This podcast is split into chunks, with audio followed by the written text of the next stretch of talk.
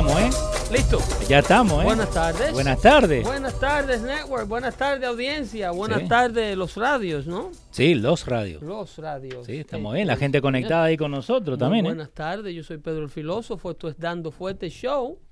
Una entrega más, episodio número 3, ¿no? Sí, señor. Excelente. Ah. Estamos disponibles para el mundo eh, a través de YouTube y a Facebook. a, mucha gente le duele, ¿eh? Streaming. Live. Apple. Apple todavía no ha permitido. Todavía no, no nos quiere hablar. Yo le he mandado un mensaje, me conecté otra vez, hablé con... Y me dicen que eh, they're looking into it. Le ¿Qué están haciendo un estará review. pasando? Eh, Están asustados, la verdad, ¿no? ¿Qué estará pasando? Pero Apple, Google Ajá. me justificaría. Sí. Pero Apple, Apple es, es, Asusta un poquito, es ¿no? un poco más abierto. Eh, Eh, no es tan político exactamente. Como el caso de, de Google y el, el mismo Facebook. Eh, la gente del Dando Fuerte Show me mandó el video que estamos hablando en el episodio 2. Y si la gente no, no llegó a escuchar ese episodio, que lo escuche. Porque el video que me dejaste saber vos me lo mandaron. Y de verdad estaba llorando esa gente de Google, ¿eh? Oh, no lo había visto, ¿verdad? Que se me olvidó Sí, mandarte no- ese link. No, no, no, pero los muchachos, ¡eh!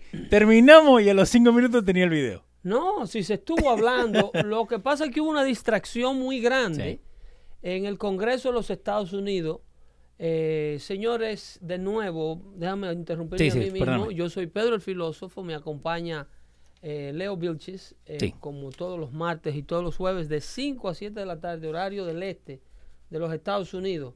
Desde algún punto de la ciudad de Nueva York transmitimos para el mundo. Sí, sí, algún punto. Desde algún punto de la ciudad de Nueva York. me gusta eso, me gusta. Eh, transmitimos para el mundo a través de Facebook Live y YouTube Live sí, señor. y todos los, am, los audios de, de Google Play. En, Eh, en eh, SoundCloud también nos pueden encontrar. Donde encuentre su podcast, si vos pones Dando Fuerte Show, Aparece, vamos a salir. Aparece, correcto. Exactamente. Eso es así. Se la hacemos fácil, ¿viste? Eso es así, perfecto. Entonces, eh, vamos a estar estrenando línea telefónica esta vez. Sí, sí, esta vez estamos bien ahora. Esta vez estamos bien. Probada y todo, esperemos que no la cague. Eh, eso es para la segunda hora Sí. del show y estaremos comunicables. Anoten, ¿eh? Sí. 571-310-7121. Ujú. Y después lo vamos a poner también en pantalla cuando estemos listos para las llamadas y nos pueden llamar sin ningún problema. Eso es así. Mientras tanto, vamos a presentar el contenido del show. Vamos a elaborar un sinnúmero de temas de actualidad, información de calidad, como es costumbre aquí. Y luego eh, los analizamos todos y cada uno de los temas expuestos con ustedes. Pero hablábamos de la gente de Google que me preguntaba la semana pasada Sí. que te sorprendió el hecho de que todo el, el, eh, esta reunión interna que se hizo, Sí, que hasta el mismo video dice internal use, que no promotion. que- correcto, correcto, alguien lo liquió, Ajá. eh, que para la fecha ellos deben de haber, ya deben de saber quién Hace, fue, hace rato. puesto que de eso es que viven ellos, Ajá. y eh, el destino de esa persona yo me imagino que fue la cajita con la foto de la familia y para la calle.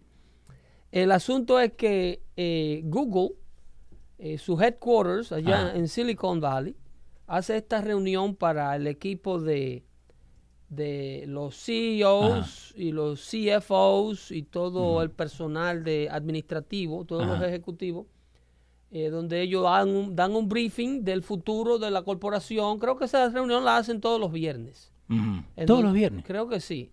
Entonces, en esa ocasión, acababa de ocurrir eh, los comicios del año 2016, donde Donald Trump sale presidente por el Colegio Electoral de los Estados Unidos. Sí. Y entonces ahí es donde ellos aparecen lamentándose el haber perdido prácticamente las elecciones. Ellos como corporación, Sí. como ejecutivo. Entonces todo el briefing es para explicarle a, a- todos los ejecutivos el futuro de la corporación y cuál va a ser el approach de la corporación con este nuevo presidente, que Sí. no es el presidente preferido de ellos. Que una cosa que estaban diciendo mucho era que the Googlers are afraid of what's going to happen. Que la gente de Google eh, eh, tiene miedo de lo que va a pasar. ¿Miedo de qué? Miedo my ass. Ok. Miedo Ok. my ass. Eh, lo que Ajá. Google lamen- lamentaba o lamenta en esa reunión, que es muy bueno que vayan y hagan el search. eh, muy- voy a tratar de refrescar ese post en Twitter para que ustedes vean de lo que estamos hablando. Ajá. El miedo que en realidad Google eh, eh, plantea ahí es no poder tener eh, eh, rienda suelta Sí. para llevar su, su agenda de, de- de- de contubernio con la administración Obama. Larry Page, eh, CEO y fundador de Google, el presidente Obama son amigos personales. Sí. El, el- el- el- miedo aquí es haber perdido la conexión con Washington de manera interna. Ok. Eh, es lo único que se están lamentando aquí, el no poder seguir manipulando Ok. y controlando la información que se pone eh, a disposición de, de- de estos medios, de estos medios cibernéticos que muchos pueden argumentar que son medios privados y que pueden operar de la manera que ellos les la gana. Ajá. Eh, estas instituciones eh, sí son de fondos privados, Ajá. pero tienen una obligación y, y- y- y vuelvo y te digo, se necesitará eh, citarlo en múltiples ocasiones por individual y, habrá, habrá lamentablemente que legislar, Ajá. no para controlar el Internet, pero sí para controlar lo que se hace con el Internet. Porque muchas de estas compañías, bueno, O, eh, o lo que hacen algunos con el. Internet. Porque eh, y muchas de estas compañías están en, en el stock market, que están, viste, eh, que supuestamente son de la gente. Pero cada vez que hay un breach o hay un problema así, ¿te acuerdas lo que pasó con Facebook hace un par de, de- de meses atrás? Eh, que están escondiendo muchas cosas. Like, eso de data mining, eh, no sé si ha llegado a escuchar de- Sí. de lo que termina pasando con eso. Eh, que hasta el otro día, y me pueden decir que soy loco, lo que sea, yo le mando un texto a mi mujer y le digo, mi amor, voy a hacer pasta esta tarde, fideo, right? Correcto. Entro a Instagram y el primer sponsor que me sale de comercial de pasta, Ronzoni. No hay, no hay privacidad de No, ningún tipo. No para hay- No nada. hay privacidad de ningún tipo. Entonces, tú puedes decir que eres paranoico, que, que fue pura coincidencia, pero en realidad esta gente saben a todo lo que tú le haces clic. Sí. Eh, tenemos gente ahí que te está escuchando desde eh, the Dominican Republic, Santo Domingo, te están escuchando la gente ahí por todo el mundo, ¿eh? Vamos a saludar ¿Están allá a la audiencia de Quisqueya La Bella. Tuvimos la semana pasada a Alfonso Rodríguez, Sí. candidato a la presidencia de la República Dominicana, y le hicimos una serie de preguntas de interés para la comunidad dominicana que vive fuera del país, pero en la próxima ocasión vamos a seguir eh, quizzing, como Ujú. dicen, vamos a seguir este, interrogando e indagando a, a fondo la propuesta política Sí. de estos candidatos nuevos que proponen algo distinto. Y, y es muy refrescante, como decía. Por ejemplo, en el caso del nieto del dictador, Sí. estamos estableciendo contacto para hablar con el señor Ramfis Trujillo aquí también. Me gusta, me gusta. Eh, en el caso de, de- de- y, y me retracto por llamarlo nieto del dictador porque el señor tiene su nombre, Ajá. sí, se llama Ramfi, Ramfis. Ramfi Domínguez y lleva el apellido Trujillo por parte de su mamá. Ajá. Entonces, eh, el asunto es que eh, tenemos que escuchar de él su propuesta de gobierno, puesto que él, eh, bastante controversial el hecho que le quieren bloquear su candidatura a la presidencia de la República Dominicana, puesto que nació aquí, Ajá. en los Estados Unidos. Y, y te hago una pregunta eh, en torno a eso. Eh, ¿Se le va a hacer difícil a él poder postularse allá, haber, a- haber Bien. nacido acá? Bueno, el, el nivel de dificultad Ajá. lo va a ir a ver a medida eh, su posición política se, se arraigue. Una vez eh, el hombre adquiera eh, la atención necesaria del pueblo dominicano Ajá. y tenga el arrastre suficiente, pues los partidos oficialistas y los partidos mayoritarios Ajá. eventualmente van a usar esta excusa de tratar de bloquear su candidatura. Ok. Ahora, yo estuve haciendo unas investigaciones eh, a modo constitucional. Ajá. Me, me gusta cuando vos te Sí, pones- como, como, historia- gusta, historiador que me siento. Ok. Eh, la constitución dominicana eh, tiene un, un- una especie de paradigma. Los intérpretes, Ajá. porque las constituciones son claras. Sí. Lo que pasa es que aquellos que la leen la aplican al problema del cual ellos quieren salir en el momento. Al que le conviene. Correcto. Y pasa en todos los países del mundo. Ajá. Entonces, eh, eh, escuché, eh, estuve viendo el, la, la aplicación. Hay un, hay un concepto eh, constitucional que se da en todos los países del mundo, luego que viene el sistema de república que implementan los americanos, porque sí, duélale a quien le duela, Ajá. el sistema de república democrática, democrática que vive el mundo, incluyendo los sistemas parlamentarios que luego se dieron tras la Revolución Francesa, Ujú. 12 años más tarde, nació aquí, en la Revolución Americana.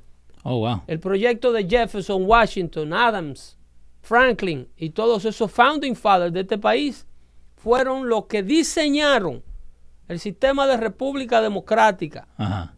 dando la creación a los Estados Unidos de Norteamérica como primera república democrática basado en los preceptos de la libertad absoluta del ser humano.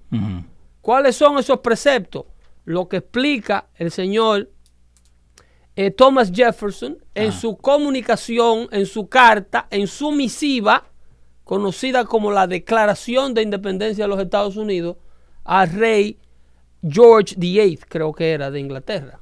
Sí, creo que el, el- Si, era- si- o si ca- un- o- uno de esos. si me equivoqué con la posición, si es quinto, sexto, séptimo, octavo, eh, búsquenlos ustedes por ahí, pero no me distraigan de lo que les quiero informar. Te van a mandar mensajes. Sí, inmediatamente. Cuando Jefferson le comunica al rey su intención de dejar de pertenecer al reino como colonia, le explica claramente los preceptos que hoy día vive el mundo democrático, el mundo occidental, incluyendo los países europeos, Ajá. que luego formaron sus sistemas parlamentarios de primer ministros y presidentes y un parlamento en lugar de un congreso, que es más o menos lo mismo, pero tiene otro tipo de matices que se prestan para el elitismo, se prestan para el yo soy yo y tú eres tú y tú no perteneces aquí, porque tú ves a Europa predicando Sí. la democracia y el socialismo a nivel mundial, pero el, el Francia y el francés es francés. Sí. Ok, eso de que todo el que llegó allí, nació allí, va a ser francés porque nació, eso, eso para los franceses es un disparate. No, no. Ujú. Tú hagas francés y tú hagas francés. Si tú no hagas francés, tú no hagas francés. Ahora te cuento algo un ratito, pero se- Ok, seguí con el eso. caso es, Y tiene que ver con Francia. ¿eh? el sistema de república, Leo, Ajá. eh, cuando Jefferson le dice al rey de Inglaterra que los derechos de lo que nosotros creemos, la misiva tiene esa introducción que se convirtió en la frase de, introduc- de introducción de la declaración de cualquier cosa más famosa del mundo. Cuando Jefferson dice, we hold this truth as self-evidence. ¿Ok? Ajá. Verdad es autoevidente. Oye, esas son frases que no se conocían en, ese, en esa semántica. Eh, nosotros creemos que estas son verdades autoevidentes de que todo hombre tiene un derecho inalienable. Otra frase que no tenía uso, Ajá. ni conocimiento, eh, ni implementación. Un derecho inalienable. ¿Qué es lo que usted está hablando? Sí, sí. Yo soy el rey y yo cuando a mí me dé la gana, yo alieno todo tipo de derecho que tú tengas. Sí. Te excomurgo, te extierro, te, te apreso, Sí, te saco todo. te aíslo, te sí. mato. Sí, muchas veces pasó. Correcto.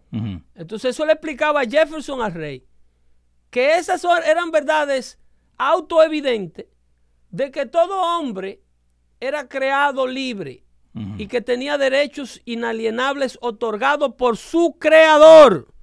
No por la maldita evolución, estos progresistas Sí. liberales que creen que nosotros venimos del mundo y vivimos evolucionando. Ajá. El creador le da estos derechos inalienables al hombre de acuerdo a la declaración de Jefferson, que forma la república que nunca ha tenido un sistema dictatorial llamado Estados Unidos de Norteamérica. Envidia de quien sea y gústele a quien no le quiera gustar, eso no es problema mío. La evidencia histórica está aquí. Luego, 1777 declara Estados Unidos independencia con Inglaterra y luego incurre en una guerra que le toma alrededor de dos décadas librarse completamente de los británicos. Sí. Porque los británicos luego en el 1814 creo quemaron la Casa Blanca Sí, que eh, en un ataque. no era rosada primero. Algo Le así? dieron candela, es Sí, el punto. Terminó negra. Le dieron candela. Ajá. Porque ellos se rehusaban a entender la creación de una república que se, se, se autonominara independiente. Eso, eso no existía ese concepto. Un Oh, wow. concepto e imperadores. Sí, que eso es lo que había antes de. Nadie tenía un país. Los países Wow. pertenecían a familias. Eh, eh, no eran, no- la, eh, la palabra país no existía. Lo que existían eran reinos. Y los reinos ten- tenían colonia. No existía lo que le llaman un gentilicio, una nacionalidad. No existía tal No. cosa como no. Mira. La palabra nacionalidad, usted es un nacional de los Estados Unidos de Norteamérica. Luego con las leyes diplomáticas se incorporaron los pasaportes y las leyes internacionales y las cancillerías, Sí. eh, que es un sistema que viene descendiendo inclusive de la era romana con lo que es la diplomacia. Eh, todos los, por ejemplo, Jefferson mismo era un envoyer, que era lo que le llamaban a los embajadores. Era un envoyer de el nuevo país declarado, entonces colonia de Inglaterra, a- en Francia. Eh, Jefferson. Jefferson era un, un- lo que era una especie de embajador americano en Francia. So, se puede decir que el, el primer embajador que tuvo. El primer y único embajador exactamente Me de la época que tuvo los Estados Unidos. Y ahí Jefferson hizo relaciones con Napoleón. Mm. y tuvo eh, eh, eh, interactuaban con los con los con las ideas y con los ideales de la idea americana de independizarse. Entonces, cuando ellos implementan su independencia, Francia ayuda. Sí, Ajá. es un crédito que hay que darle a los franceses. Francia ayuda Ajá. ayuda con el con cediendo sus territorios y colaborando con su fuerza militar territorios que tenían y colonias que tenían los franceses en este en este lado del mundo lo que hoy día es Luisiana y Sí. lo, y lo que hoy día es de eh, Luisiana para el oeste, supuestamente. Luisiana bueno lo que le llaman el famoso Louisiana Purchase Sí.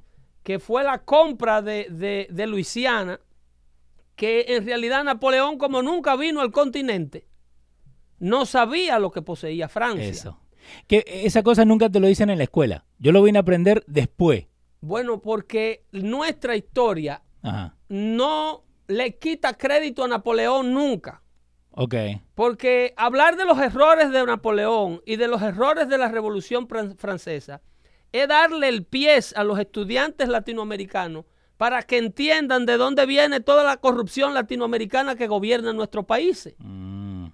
La corrupción latinoamericana que gobierna nuestro país es porque nuestros sistemas de república y nuestra jurisprudencia es, es inspirada en la Revolución Francesa. Ajá. Y la Revolución Francesa era secular. Eran lo que le llaman gobiernos laicos, que era lo que hacía la Revolución Francesa, que en estos días escucho una de las diputadas de oposición más, más eh, querida Ajá. por los dominicanos, una señora de apellido Fadul, Faride Fadul, creo que se llama, eh, eh, planteando su propuesta de eliminar por completo eh, la enseñanza y la lectura de la Biblia en las escuelas de la República Dominicana, ¿Pero por qué? Acudiendo- ¿Tienen miedo? acudiendo precisamente al, a lo del Estado laico. Eh, Faride Raful. Se llama la Eh, oh, rápido, Leo, tú. Estamos acá, estamos acá. Faride Raful, muy linda, Sí, sí. una señora preciosa. Muy bonita, ¿eh? eh, que me disculpe por ah, llamar la atención por sus rasgos físicos, pero ella es físicamente muy linda. Hay que decirle así a los tigres para que hagan el Google. Ajá. Sí, Como hice yo. Ah, inmediatamente. los tipos hacen, los tigres hacen el Google y de antes, y Ajá. entonces eh, eh, tras mano se enteran de lo que estoy tratando de plantearle. Eh, también le puse ahí en los chats a la gente que nos está siguiendo en Facebook y en, en YouTube, arroba dando fuerte show, le puse el link de la carta que vos estabas hablando también. De la declaración de independencia. Eso Exactamente. es, óyeme, eso es lo que le llaman información de acá, calidad. estamos Eso- acá. Así que se trabaja. Vamos. vaina. es que para, es para que nos beneficiemos. Entonces, eh, Faride Fadul, eh, acudiendo o alegando eh, me estoy oyendo un poquito bajito. Dale. Ahí sí. Alegando el hecho de que la República Dominicana es un estado laico, una cosa que es una mentira garrafal. Ajá. Esa señora hay que prestarle unos libros de historia para que ella entienda de dónde viene el término y, y- y de dónde, ahí sí, Ahí está. de dónde viene el término estado laico y por qué la diferencia y por qué Estados Unidos eh, sigue siendo la envidia de los otros países creados y se ve como el control del mundo y el monstruo y la cuestión. Eh, pero eh, Estado laico en República Dominicana, un disparate ple- eh, pleno, Ajá. puesto que la República Dominicana es, fundada, fundada bajo un precepto cristiano católico. Yo De- no soy católico, eh, yo no soy Ajá. católico. Por eso que tienen la, la Biblia en la bandera, ¿no? Tienen la Biblia abierta, creo que en Juan, Juan, un verso del, del- del apóstol Juan, creo que reza, conoceréis la verdad y la verdad os hará libre, creo que es lo que dice Ajá. Ese, ese, ese, ese texto de la Biblia. Eh, pero independientemente de eso, eh, su fundador, el, el- el fundador de la, de la república llamada República Dominicana, es el señor Juan Pablo Duarte Díez. El, el- el señor Juan Pablo Duarte era católico de, de- de nacimiento Ajá. y de fundación y de educación de todo tipo. Oh, wow. Duarte fue educado por una orden de dominicus, una orden católica de sacerdotes dominicus, y de ahí es donde él adquiere el nombre República Dominicana, en honor a la enseñanza cristiana, en honor a sus primeros pininos de la educación que tuvo tras la orden sacerdotal. Entonces, ¿de dónde saca esta señora que la República Dominicana es un estado laico? Sí, sale de, Pero lado. insisto que viene de los fracasos que no nos enseñan en la escuela de Napoleón y su revolución francesa. La revolución francesa dejó de ser un concepto eh, de, de- de independencia eh, completamente que no produjera los fenómenos sociales que produjo. ¿Cuáles fueron esos fenómenos sociales que se produjeron? Se movió, ¿eh? Dale. Eh, el- en Europa se ha estado peleando constantemente. La gente mira. El, el modelo europeo de república para implementarlo, inclusive aquí en los Estados Unidos. Yo, yo digo, cuando escucho a la gente hablar, digo, más perdidos no pueden estar. Sí, porque eh, y uno siempre ve que lo quieren eh, de un país al otro, pero que lo quieren dicen- traer allá para acá, lo quieren traer. Te dicen, no, porque en Europa las armas son ilegales y los policías no usan armas y que Pero igual tiene violencia, igual tiene todo. lo que hacen es que la encuban. Ajá. La violencia europea, la violencia europea en todos estos países, en Dinamarca, eh, en, En toda Finlandia, la Finlandia, sí, sí, sí. toda la Europa escandinava principalmente, que son los que privan en que ellos son, tienen como cinco o seis pasos de civilización Holanda, Noruega. eh, por Suecia. encima de estos salvajes que vivimos aquí en América. Salvaje, nos dicen. Sí, claro, son, son savages. Ah, Y es un asunto que viene arrastrándose desde la corona, porque a las Américas, Ajá. En las Américas se purgaban sentencias europeas. ¿Tú sabías eso? Estando acá. No, cuando las cuando los, los reinos europeos eran dueños de todo lo que era el continente, el nuevo continente, cuando no Ajá. existía país antes del 1777, Sí. a las colonias, Ajá. los diversos países dueños de colonia en el Nuevo Mundo, Sí. entiéndase Portugal, Brasil, Sí. entiéndase Francia, eh, Haití, Haití. eh, eh, lo que hoy día era eh, Luisiana, y un sinnúmero de Antillas que andan por ahí. Holanda, tú tienes las Antillas holandesas por ahí, tú tienes a Curazao, a Curacao. que todo eso, eh, eh, y te voy a cortar un ratito, ¿no? Viste que estaba hablando del, del equipo de fútbol, eh, bueno, de Francia estabas hablando recién. El equipo de fútbol de Francia salió campeón este año, Sí. y de los 11 jugadores que estaban jugando, 8 no han nacido en Francia, Son, son importados de las colonias. de todas las colonias. Correcto. Lo mismo pasa en Portugal. Eh, y Holanda también. Correcto. Holanda eh, de Curazao, uno de los mejores jugadores de Holanda, salió de Curazao. Ya, No, no la no famosa naranja mecánica. Sí, eh, la naranja. Estamos bien, ¿eh? Claro, Sí. claro. se muy buena la selección holandesa. Sí, pero siempre le falta 5 para el peso. Pero compiten. Hay maldad, hay maldad. El asunto es ese, que los países que, que tenían, eh, las potencias europeas que tenían territorio Sí. antes de la creación de la república, eh, se pasaban eh, sentenciando a presos, muchos sociólogos citan el hecho del comportamiento social latinoamericano, los niveles de violencia, la Sí. agresión, Los números. los números, a la raza, Sí. Eh, a, los, a la herencia genética de los pobladores europeos que fueron los primeros habitantes de las colonias. Esa sí es una data. Yo me paso defendiendo al hombre blanco aquí, Sí. pero esa sí es una data que no sé. Porque yo no, yo no defiendo al hombre blanco por ser blanco. Yo lo que defiendo es su participación histórica, Ok.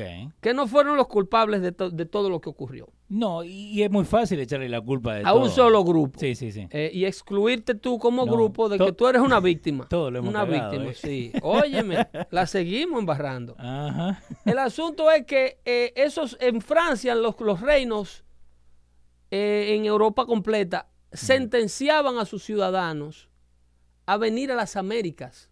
Lo mandaban para las Américas Ah, como parte de una condena. Los jueces decían sentenciado a cinco años en las Américas. so, eh, no como esclavo, sino no como trabajo forzado, pero ex- como ex- community service. exterrado, Ajá. sacado de los territorios europeos. Y lo mandaban para acá a bregar con las malarias y con los mosquitos Ajá. y con los indígenas que andaban por ahí con la flecha, sí. eh, que mataron muchísimos también. Un montón. Y entonces, eh, esa es la situación que no se explica. Pero el, el gobierno, los gobiernos latinoamericanos que son imitación de la Revolución Francesa Euro- eh, y todo el sistema de república parlamentaria europea, Ajá. ese sistema de gobierno laico, es precisamente por lo cual Europa ha sido una incubadora de problemas sociales a través de la historia. Las dos guerras mundiales Ujú. la produjo Europa. El- Eh, Para empezar. para para arrancar. pero, todo, ¿no? pero previo a. Ajá. Previo a, tú tienes reyes y reinados matándose entre sí. Aquí la gente te está mandando mensajes diciendo que Finlandia es el país más pacífico. Oh, sí, sí, si tú me das un país de 5 millones de habitantes que todos tienen la misma nacionalidad y el mismo color de ojo, Ajá. y para entrar y ser un ciudadano de Finlandia, yo te hago una tacita de oro. Así cualquiera, ¿no? Sí, una tacita de oro. lo agarramos todos escandinavos y lo agarramos todito bonito Ajá. y ese pasaporte lo cuidamos a muerte. Esa nacionalidad solamente se la damos a un grupito exclusi- de exclusivos Ajá. y todo el que viene viene en calidad de turista o de trabajador extranjero. Y tú mantienes esas condiciones y obviamente que de visita todos los familiares son buenos. Sí. El Ah, problema es cuando traen los muchachitos y te dicen, Leo, vine a quedarme porque perdí la casa. Ajá. Ahí es el problema. Una vez aparecieron como siete, lo tuve que sacar cagando. óyeme. Oye, te la quitan. Después de tres días que apesta, ¿no? Oh, sí, Finlandia, una cosa chula. Dinamarca, una chulería. Sí. Todo ahí hay seguro de salud garantizado. Hablando del seguro de salud, Ajá. te quiero hablar Te vi los papelitos. eh, de una situación eh, que se está dando. Tú sabes que eh, Casablanca está con esta nominación. Te quiero leer un artículo del New York Times Ajá. para que entienda la audiencia eh, por qué la resistencia a la nominación del juez Brett Kavanaugh a la Suprema Corte de Justicia. Sí, que hasta el día de hoy quieren. eh, el, el otro día, escuchaste que se juntaron unas brujas ahí en Nueva York a, a ponerle un hechizo. Es una, bueno, eh, para nadie es un secreto Ajá. que en la comunidad LGBT se practica mucho la hechicería, la brujería. A ellos Sí. les gusta leer tazas y les gusta y les gusta leer Tirar- la baraja, Tira tirar las cartas y esas cosas. Entonces yo no dudo que estén este eh, moviendo los caracoles para echarle un Ajá. spell al nuevo juez de la Corte Suprema. Pero sí ya la administración está presentando, eh, está circulando unos memorándum acerca de lo que pretende la administración hacer en materia del reconocimiento del transgénero. Ujú. ¿Ok? El New York Times tiene un artículo que tiró ayer, nuevecito, Ayer mismo. acerca de calientito. particular. Si yo quiero hablarle a ustedes de eso probablemente en la segunda hora. Eh, porque esto incluye eh, homosexual, lesbiana, eh, transexual, bisexual y todo el mundo Sí. incluye un impacto directo no solamente sobre sus, sobre sus derechos adquiridos por la pasada administración Obama, Ujú. Pero también incluye el por qué la reforma al seguro de salud se ha convertido en una, en una gran problemática para llegar a ponerse de acuerdo sobre con qué se debe suplementar o co- con, qué se debe reemplazar el Obamacare. Porque, Que hasta ahora no, no tenemos nada concreto, ¿no? bueno, O- hasta ahora lo único que se ha hecho concreto sí. Es que el, el presidente con su reforma fiscal, Ajá. la reducción de impuestos que se hizo, Sí. en esa reforma, algo que no se ha dicho, quedó eliminado el, el- el mandato de Obamacare que te obligaba a tener una póliza de salud Sí. o te multaban con 2.500 dólares Ujú. eh, en tus impuestos. ¿Qué- vo- ¿Vos qué pensás de eso? Porque es una, para mí es una pelotudez, ¿no? Pero bueno, eso, vos- eso así que trabaja el, socialismo. Ajá. Eso se llama wealth redistribution. Sí. Eso es obligar a la población sana, a la, a la población productiva, Ajá. que produce, que está sana y no consume muchos servicios de salud Ajá. y produce buen dinero. Eso se llama obligarlo a ellos, más que nada a los jóvenes Sí. que no andan yendo a los hospitales, que no, Que nos sentimos bien a los 20 que todavía hasta los 30 están tirando paqueticos y se beben dos cajas de cerveza y no pasa nada. y a los 35 te duele todo. No, a los 35 no, eso dura más de ahí. Dura más de ahí, pero el asunto es sí. ese, que hay eh, una redistribución de bienes que obligaba al joven no enfermo, eh, no alto consumidor de seguro de salud, prácticamente a pagar el seguro de salud obligado Obligado, sí. para poder tener suficientes fondos para poder pagar el seguro de salud de aquellos que no producen tanto Sí. o que no producen nada, lo que están viendo a la doctora Polo o a su sustituta. ¿Ya tenemos sustituto todavía? No, no, ni me interesa ni sé. El asunto es ese Lo, que lo come cheque. lo come cheque, Sí. los que están arrancándose la barriga en un sofá el día entero en la casa. A eso la clase productora tiene que pagarle seguro de salud y a la clase muy enferma que tiene condiciones permanentes, condiciones Sí. graves que requieren de un alto costo de servicios de salud. eh, obviamente el segundo grupo hay y se tiene que hacer algo con él. Eh, Que vos sabés que mucha de esa gente, ¿no? Porque hay, hay programas del gobierno, SSI, SSD y toda la cosa, para que, el que famoso uno, Medicaid. que uno puede ir y aplicar. El famoso Medicaid, que Y- es uno es el mejor seguro de salud que existe en la Sí, nación. no tenés cope, no tenés nada. No, olvídate de eso. El Medicaid da hasta cuna para beber. Ujú. Pero el problema co- con eso es que hay gente que de verdad lo necesita. Correcto. ¿no? Yo trabajaba en un hospital, ye- te, te hice la, la historia de una señora que estaba en ICU, que yo me tenía que poner, viste, la, la, la máscara, le parecía Batman, viste, todo tapado. Sí. Y le ayudo a ella a aplicar para SSI. Y la negaron. Le negaron, tenía más de un millón de dólares solamente en el bill del hospital. Y le negaron y dijeron que podía trabajar. Y, y por casualidad eso era en el estado de Nueva York. Acá en Nueva Jersey. Per- ah, perfecto. Los estados azules son especialistas en eso. Pero después había una vieja que fumaba a dos manos y después apareció con un tanquecito y se lo aplicaron. Porque para tú poder comprar una buena póliza de salud Sí. en los estados azules, Ajá. a ningún costo, la única condición que te piden los que controlan el sistema es meterte a parásito. Sí. Aquí hay dos pólizas de salud en los estados azules. Tú te metes a parásito, te damos un Medicaid, Ajá. O tú pagas una póliza para una familia de cuatro de 16 mil dólares al año Están locos. y te damos seguro. y tenés que pagar Esas copay. son las dos opciones. Ajá. Esas, oh sí. Y hay que pagar copay de dentista, de medicina. Y deducible, dos mil dólares. deductible, consulta, puta. tiene que ir a ver al médico Sí. que ellos te asignan. Ujú. ¿Te acuerdas la famosa mentira de, de if you want to keep your doctor, you can keep Sí, your doctor? Sí, que, que por eso te dije la, If you el- like your doctor, you can keep your doctor, Obama. Yo te dije eso el primer show. Yo no soy ni republicano ni demócrata, pero hay- esa pelotudez fue la pelotudez más grande que, que se escuchó Por en eso el mundo. perdió Obama. Eh, Bueno. Obama perdió el Congreso, por eso. Perdió 63 caños en el Congreso. Sí. Un récord para un presidente en el turno. Sí. En los, primeros, en los primeros dos años de presidencia, normalmente los presidentes pierden el control del Congreso, porque la presidencia desgasta. Ok. La, la gestión presidencial desgasta. Y entonces cuando tú tienes que legislar y, y manejar los, problemas del mundo, arreglar la economía, normalmente eso tiene un impacto en tu función administrativa. Y lo que tú haces es bajar, Ujú. ¿ok?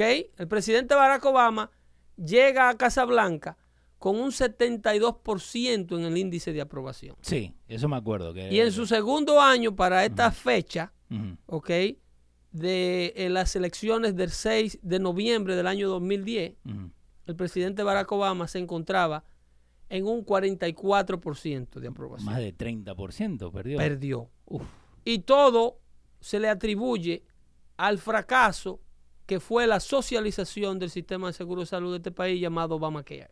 Mm. Que por ahí anda él diciendo ese barbarazo que el crédito de la buena economía que se está viviendo bajo Trump es por unas medidas y unas pólizas que él implementó que están dando fruto ahora. No, pero lo, lo tenía ahí a J Balvin cantando en una cosa ayer. Pero Obama es loco.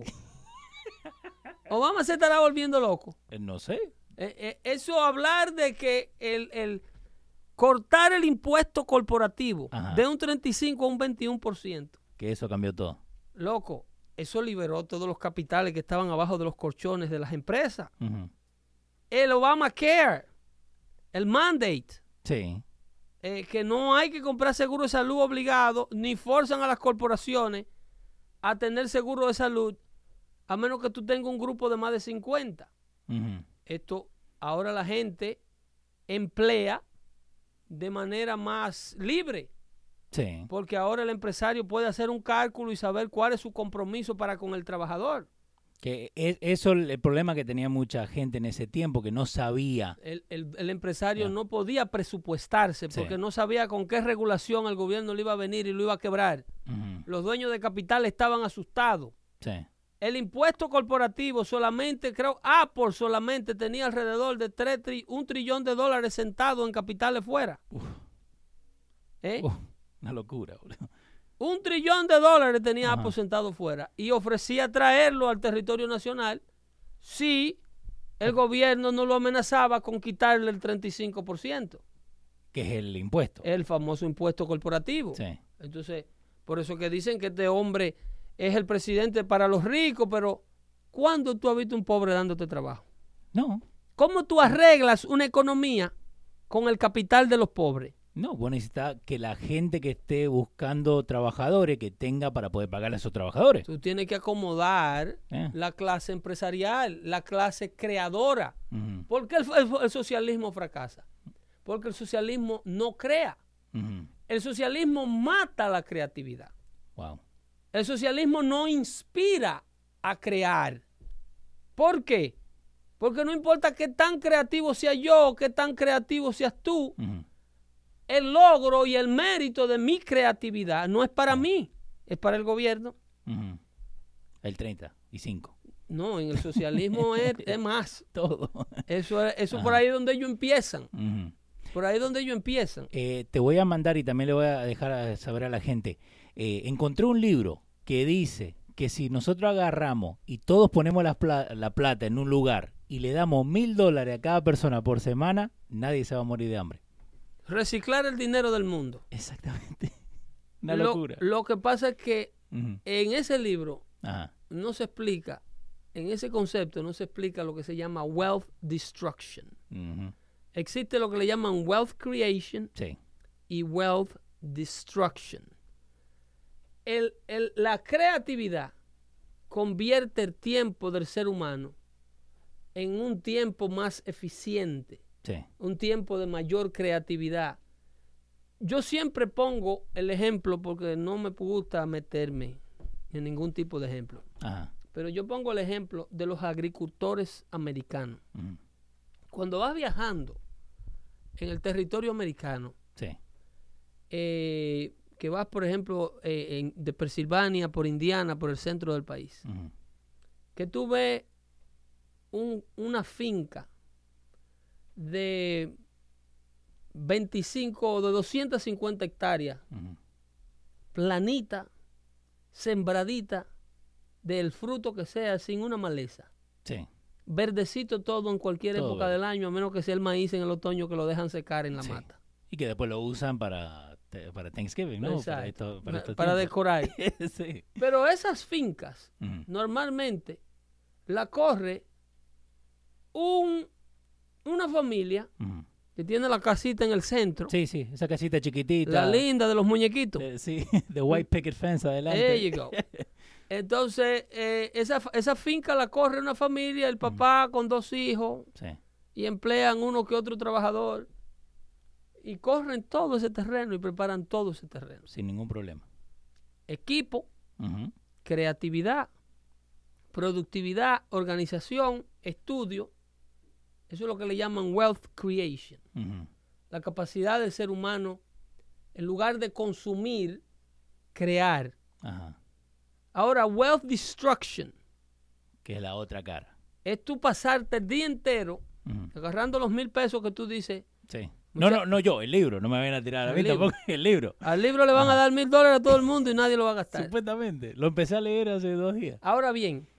¿quién va a producir lo que se compra diariamente con esos mil pesos? No sé, no he llegado a ese, a ese capítulo. Cuando tú llegues a ese capítulo me avisa. Por eso lo vamos a seguir, viste, dándole Porque eventualmente, si no hay una clase productora de ese wealth, Sí. el wealth se vuelve insípido. La capacidad de tú tener esos mil dólares en la mano diario, si tú no tienes en qué comprar, Venezuela tiene el sitio, el, el suelo podrido de petróleo Sí. y no hay más arepa. Para tirar para arriba. No hay. Ajá. No hay en qué comprar las riquezas venezolanas porque nadie hace negocio con Venezuela. Eso. Porque Venezuela no paga. Sí. Tiene un clima de inestabilidad que en cualquier momento el gobierno dice lo que te debo es una deuda de, la, de toda la república. A ti nadie te da un centavo. Un saludito. que- Vete para el carajo. Sí.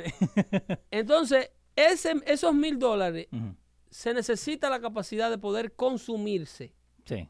¿ok? Hay una persona que donde haya, a donde haya alguien produciendo va a consumir esos mil dólares. Eh, ahí Pedro Labrada, este, en el Facebook chat, nos está diciendo que en Cuba te quitan ya antes de cobrar el 90% del salario que se supone que debes cobrar. El 90%. O sea, Y el 10 no tenés para gastarlo porque no hay- el salario no, el salario, sí. en este tipo de sistema donde el gobierno es el todo, el salario es una cifra, porque el salario nunca llega al bolsillo del, del asalariado. Ajá. Usted gana 100 dólares diarios, pero eso es una cifra, porque en realidad usted lo que gana son 10. Sí. ¿Entiende? Sí, sí, sí. Eso, Eh, es- eh, eso es un decir. El castillo en el aire, ¿cómo es? Eso es decir, una, ilu- una ilusión. Es como la palabra gratis, que es un disparate fonético. Ajá. Sí. La palabra gratis no existe. Entonces, e- esta situación no la entiende el que está en una casa. La diferencia entre creación de bienes y destrucción de bienes no la entiende el que está en la parte consumidora del espectrum. Sí. Cuando tú tienes una persona produciendo el día entero desde que se levanta, resolviendo, haciendo lo que sea que haga. Por ejemplo, yo soy un hombre que resuelvo problemas de clima internos en la casa de la gente y en las oficinas de la gente. Sí.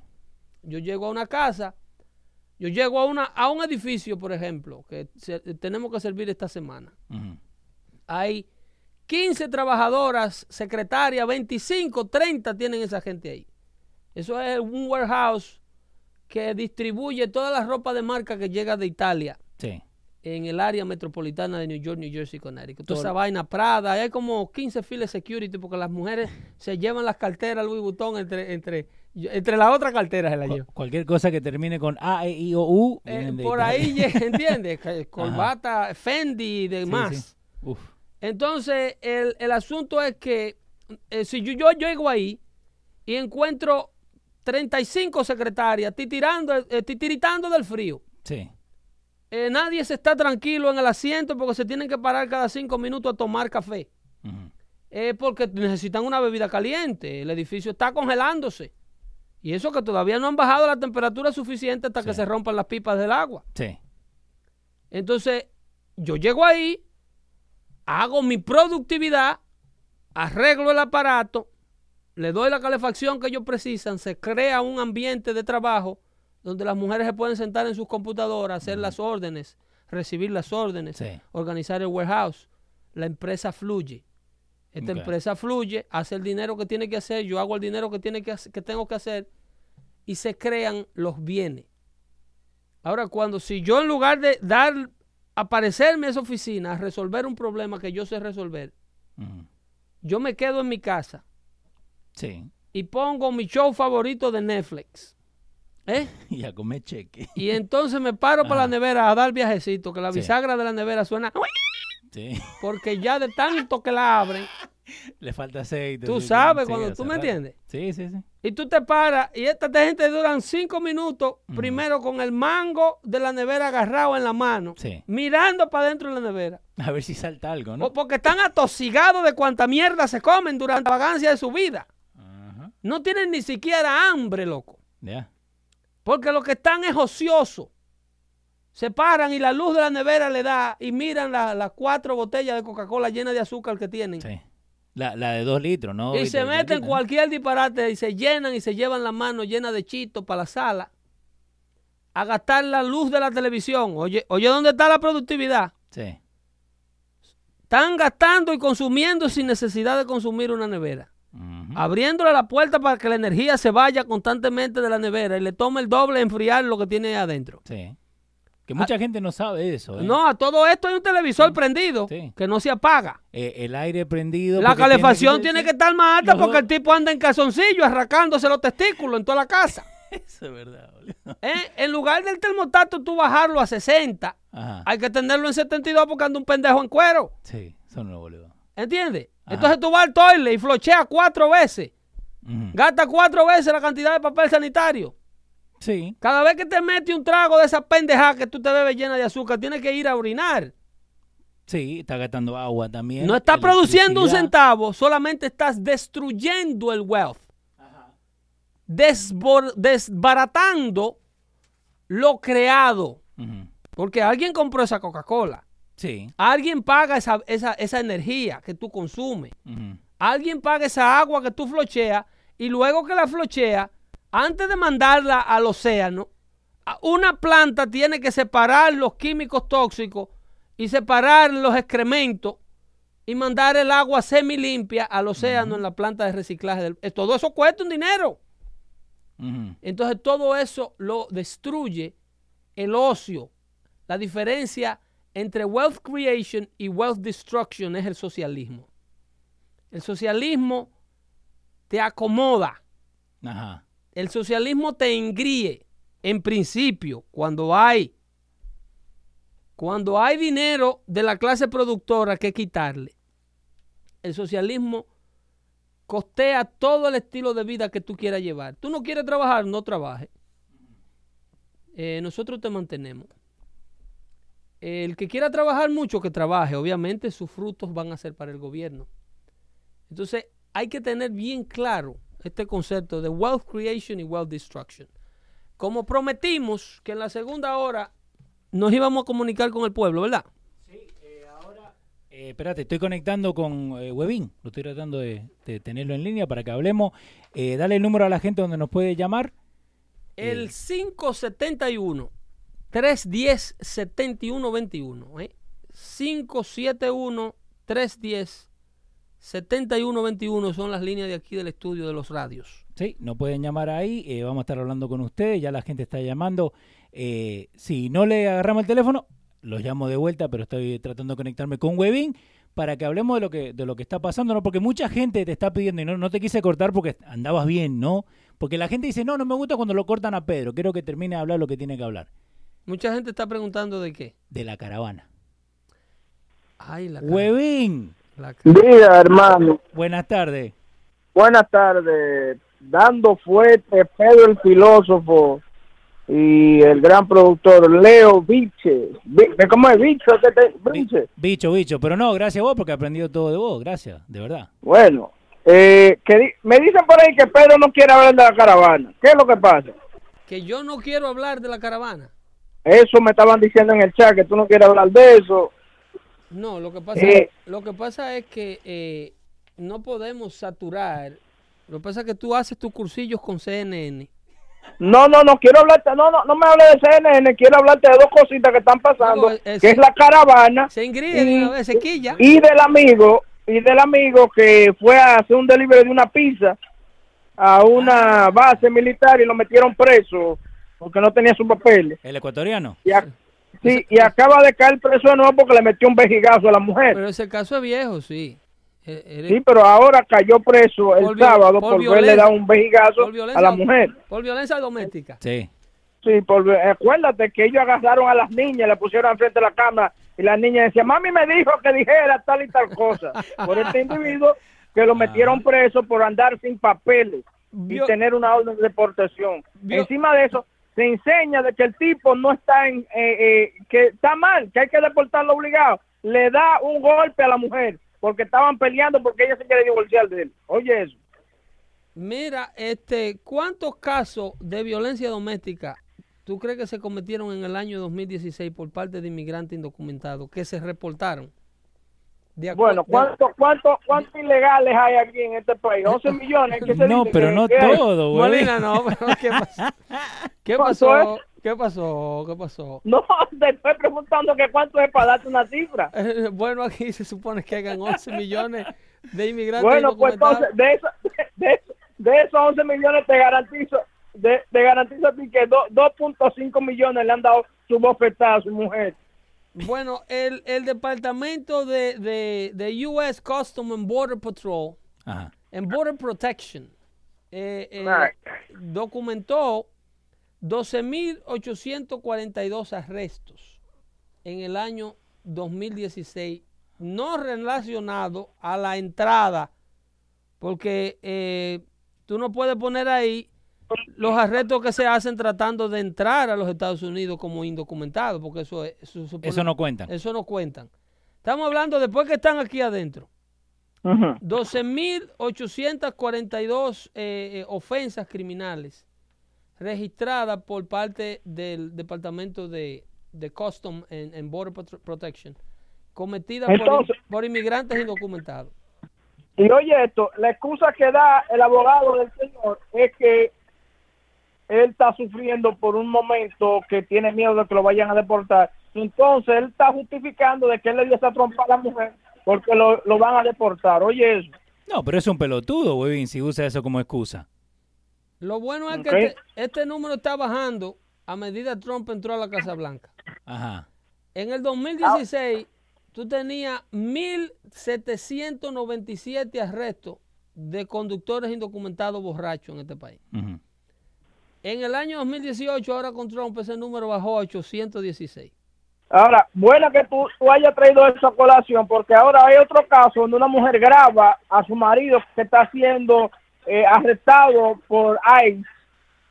Y eh, entonces todo el mundo llorando, ay, no le hagan eso al muchacho, ay, no lo deporten. Pero ¿qué pasa? El muchacho, el tipo lo agarraron manejando borracho.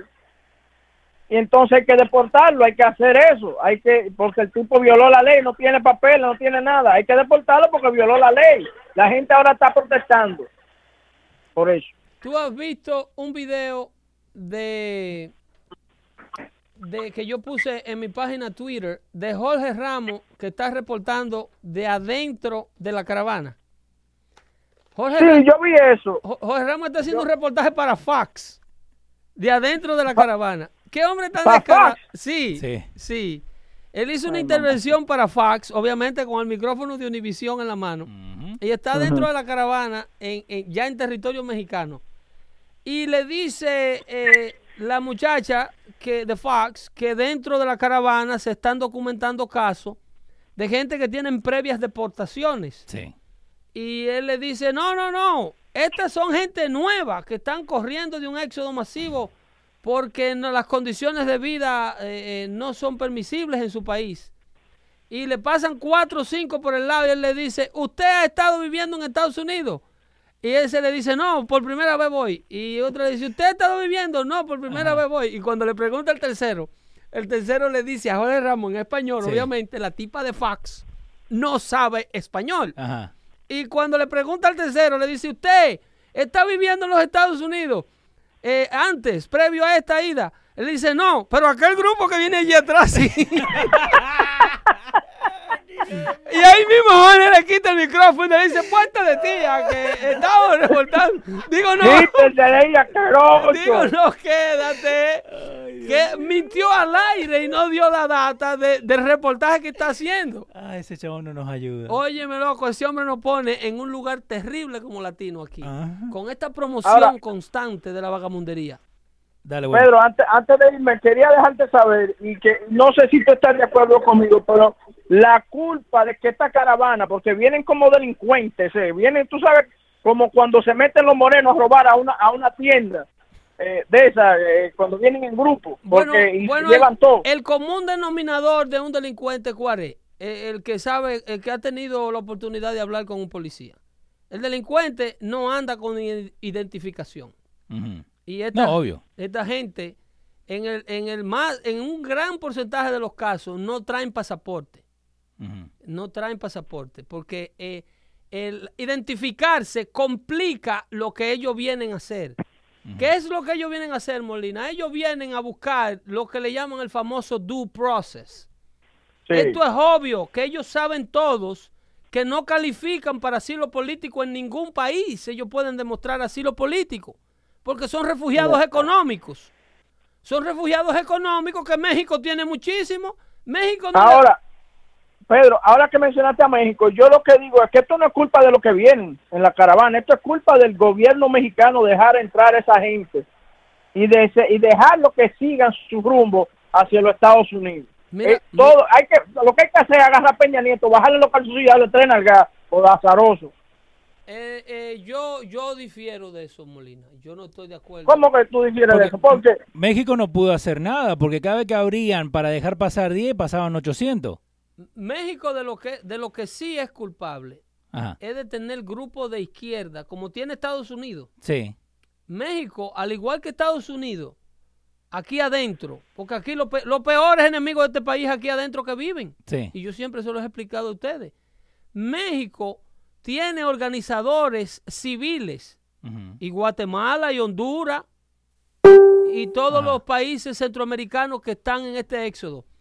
Ellos, o tú me estás diciendo que tú estás siendo financiado por un, por un grupo izquierdista. pero tú eres que lo duda, tú eres que lo duda. Ahí hay dinero de Joe Soros y de los grupos internacionales a, a diestra y siniestra. Tú no ves los camiones.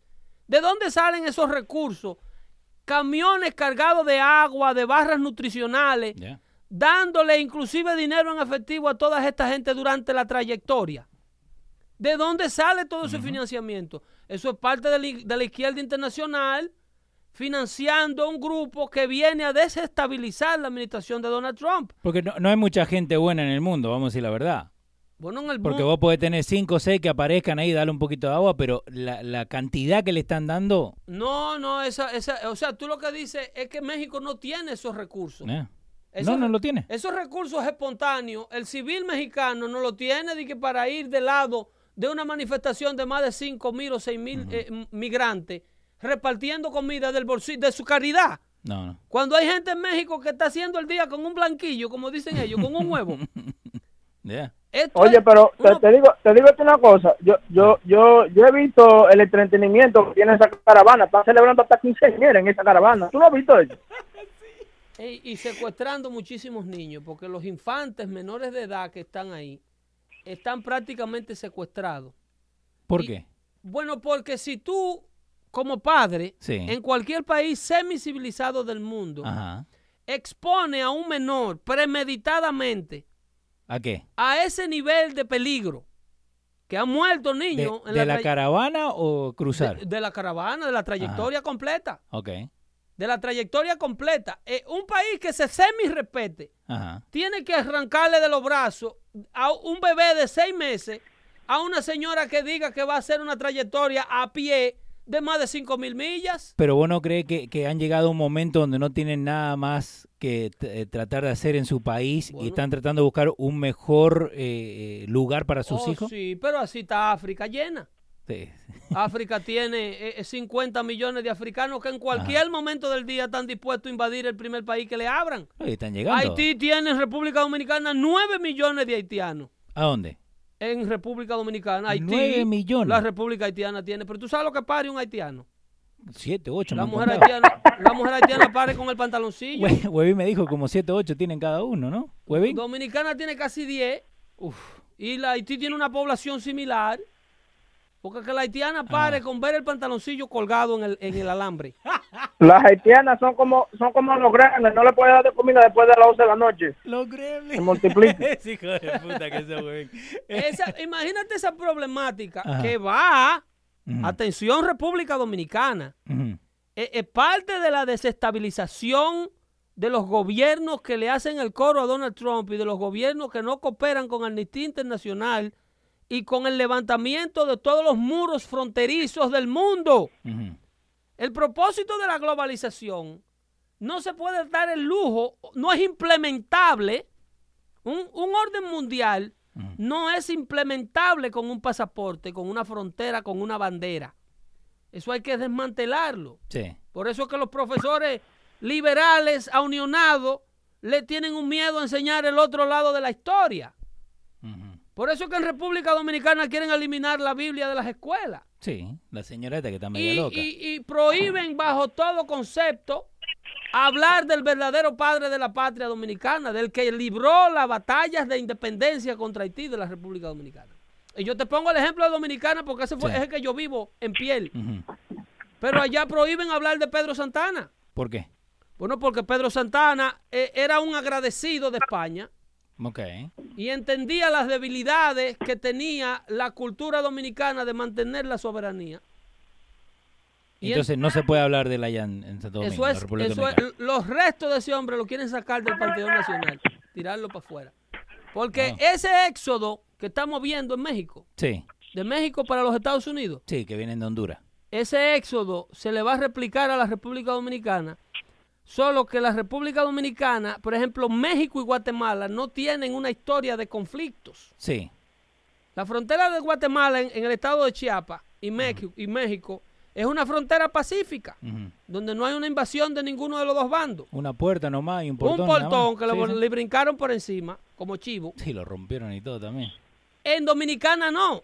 En Dominicana hay un historial de invasión por parte del pueblo haitiano al territorio dominicano. Y han librado múltiples guerras de separación. Wow. Entonces, si ese grupo amenaza a Molina entrar para, para la República Dominicana a la mala, si ese grupo que voló la cerca de la frontera guatemalteca y arrolló la seguridad mexicana, eh, se lo hacen los haitianos a los dominicanos, el muerto tuviera que hiciera ola. El muerto tuviera que, que no tu- eh, todavía lo estuvieran recogiendo en carretilla. Te lo, te lo digo yo porque hay una fricción social muy grande.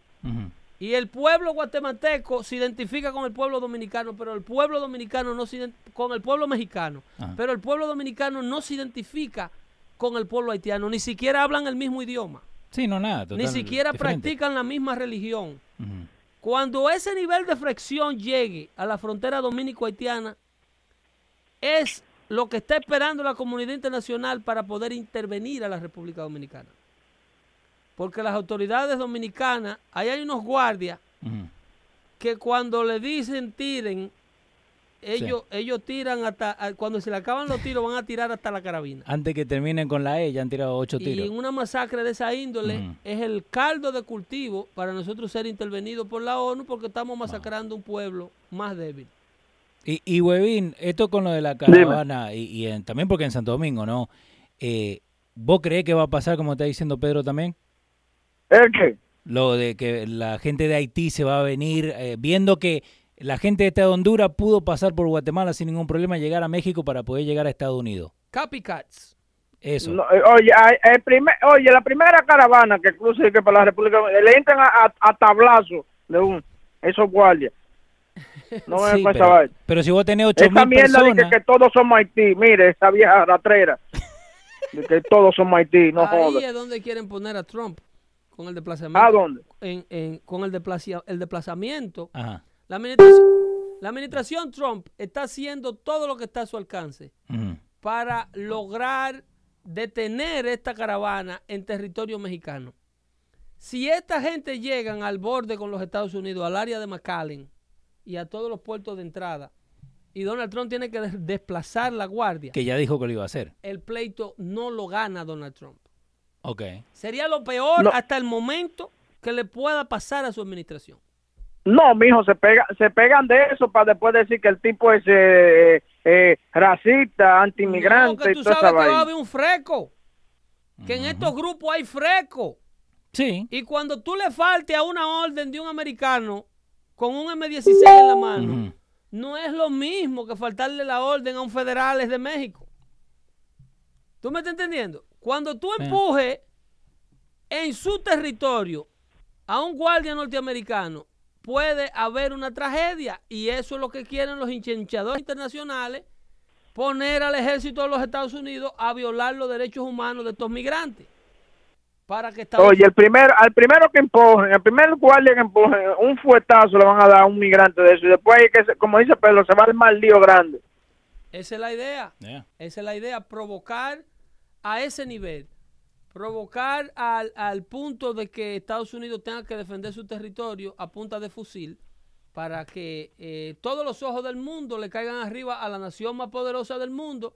Esta es una nación que no ha podido justificar las guerras justificables. Buscar a Osama Bin Laden debajo de las piedras de Afganistán. He visto ante la comunidad internacional como una invasión de un país soberano. Sacar al, Ahora, Pedro, sacar al talibán. Pedro, que, escúchame que te interrumpa, pero eh, quiero hablarte de lo que pasó con el periodista este de New York Times eh, de, de Arabia Saudita que entró a la, a la embajada y todo eso, que estaban criticando a Trump porque él dice que Arabia Saudita gasta más de 100.90 billones de dólares en los Estados Unidos y que él no iba a arriesgar eso eh, por, eh, poniéndole presión a Arabia Saudita. ¿Qué tú crees de eso? Mira ahí. Lo de Khashoggi. Ah, de- Khashoggi, hablando de la muerte de, de ese periodista que escribía para New York Post. Precisamente, darle a la administración Trump un muerto que él no ha matado. Porque la idea es desestabilizarlo. Sí. Mira, con Donald Trump se trató lo de Stormy Daniel y sus casos de extorsión.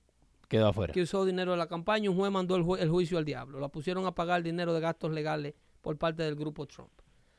Eh, después se buscaron a Marosa, Sí, con el la, libro. la asistente de Donald Trump durante sus tiempos en, en el show de televisión, que luego fue asistente de él en la Casa Blanca. O trabajaba en el gabinete. Ujú. Amarosa iba supuestamente a tirar el libro que iba a destrozar la administración Trump desde sus entrañas. No funcionó. Luego le buscan, eh, le detienen la nominación para demostrarle a Donald Trump que él iba a nominar un violador, un hostigador sexual, un, un- un acosador sexual a la Corte Suprema de los Estados Unidos, Cabrón. que por tanto tendrían que irse los dos del gobierno no funcionó.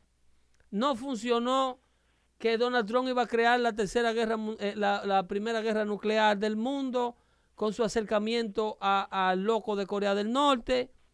Eh, Corea del Norte está tranquila, están dando los cadáveres de la guerra del 65, están cooperando, no siguen haciendo pruebas nucleares, no siguen probando misiles. Japón está tranquilo porque Corea no está en esas actividades tampoco se dieron las predicciones de la prensa. Cuando se le ponga la tapa al pomo a esto, cuando las predicciones de que ellos supuestamente van a recuperar el Congreso ahora el 6 de noviembre, que no sé de dónde sacan ese disparate. De CNN. Estoy cansado de decirle a la gente, no le hagan caso a las encuestas, no le hagan caso a las encuestas porque los números están viciados. Todas estas casas encuestadoras tienen intereses liberales de por medio. La única encuesta que se le puede hacer un poquito de caso es una que se llama Rasmussen, Ok. ¿Ok? Y a veces al LL Time. A veces. ¿Cómo- ¿Cómo a veces? A veces sí, el LL Time la pegó con Ajá. siempre vio a Trump con los números reales. No se equivocó durante la presidencia. Ok. Y de eso, óyeme, yo me llevo del resultado. Ujú. I don't, I don't argue with results. Tú puedes tener el argumento que tú quieras tener, pero si el resultado es positivo a la opinión tuya, yo tengo que admitir que tú estabas correcto. Ajá. Entonces, ese asunto de que ellos van a recuperar el Congreso o que van a poder hacerle un impeachment a Donald Trump porque van a recuperar ambas casas, es un disparate grandísimo. Supuestamente. Eso es un disparate grandísimo. Los republicanos, contrario de perder el Senado hoy, oigan que se lo digo, que yo le prometí a Molina no volver a hacer el show dando fuerte en el network, pero el network me jugó adelante. Bueno, te ganaron. Yo le dije a Molina que no volvía a hacer el show en el network si los republicanos perdían el control de ambas cámaras. Ajá. Y el network me jugó adelante y salieron del aire ellos. Puede, puede ser. Parece que sabe, parece que el network sabe algo. Ellos saben que Sí, van a perder. entonces, entonces yo te digo que el, el Congreso se retiene, probablemente se pierdan uno que otros escaños. Pero no todo. hay 63 más que el otro. Ujú. 63. ¿no? Hay que estamos? 63 escaños que perdió Barack Obama en el 2010. ¿Ok? Eh, es probable que pierdan unos escaños, pero no, no suficiente para lograr el control por parte de los demócratas. Ba- By the way, I'm, so- I'm sorry, eh, Pedro, ahora, ahora que tú estás mencionando eso, no sé si viste a Barack Obama eh, ganándose la gente, hablando de reggaetón y de J Balvin, Sí. ¿lo viste? eso?